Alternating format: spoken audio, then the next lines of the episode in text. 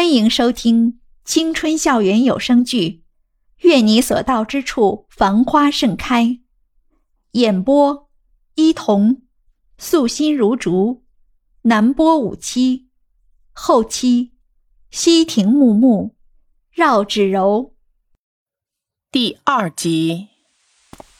回想起来，袁依依为韩剧着迷的那几个月还历历在目。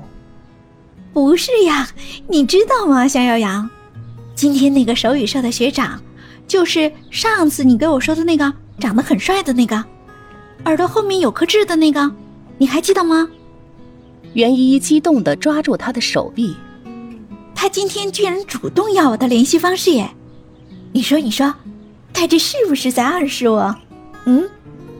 夏耀阳微笑着说：“哦，可能吧。”袁依依看到夏耀阳的反应，似乎大失所望，不满的嘟起嘴：“我以为你会为我开心呢。”“我没有说我不开心呀，那我怎么表现才能达到你的标准呢？”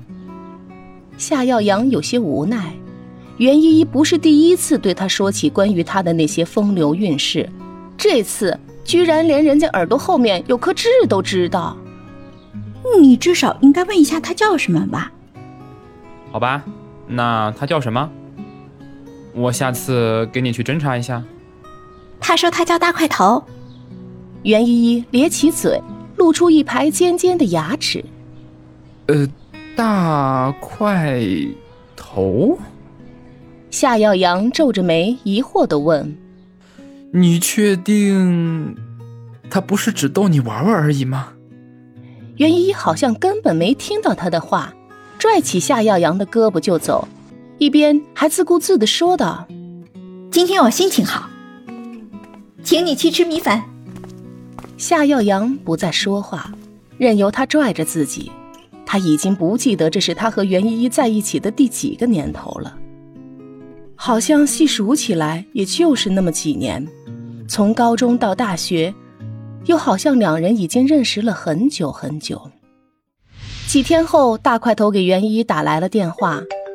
虽然大块头的声音从话筒中传来的时候，袁依依就知道是他，但他还是故意捏着鼻子问道：“请问你是哪位？”“你好，我找袁依依，你让她到楼下来一下。”大块头平静地说完就挂了电话。袁依依握着手机愣了一会儿，就跑到窗户边使劲地往下面张望。果真就看到了大块头的身影，在镜子里把自己的头发梳得服服帖帖，柔顺的披在肩上，抹了一点淡粉色的唇膏后，袁依依才狂奔下楼。不过她很快就停了下来，在一楼拐角处的穿衣镜前又是一阵摆弄。大块头就站在一棵歪脖子树的旁边，两只手插在裤兜里，仰着头一动不动地看着天空。袁依依跳到他身后，大声说：“看，看什么呢？”“哦，你来了。”大块头淡淡的说，说完就把手里的学生证递给袁依依。袁依依接过学生证，等着他的下文。手续已经办好了，上课时间我会给你发短信通知你的。大块头并不看他，用陌生和疏离的口气缓缓说道。袁依依之前的兴奋一下子像被浇了一盆冷水，她在心里暗骂自己：怎么就这么不矜持？一个陌生人而已，何必对他那么热情？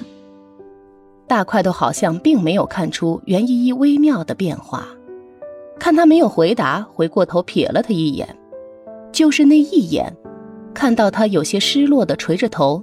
他心头有些莫名的东西突然开始蠢蠢欲动。呃，你愿意陪我去个地方吗？大块头问他。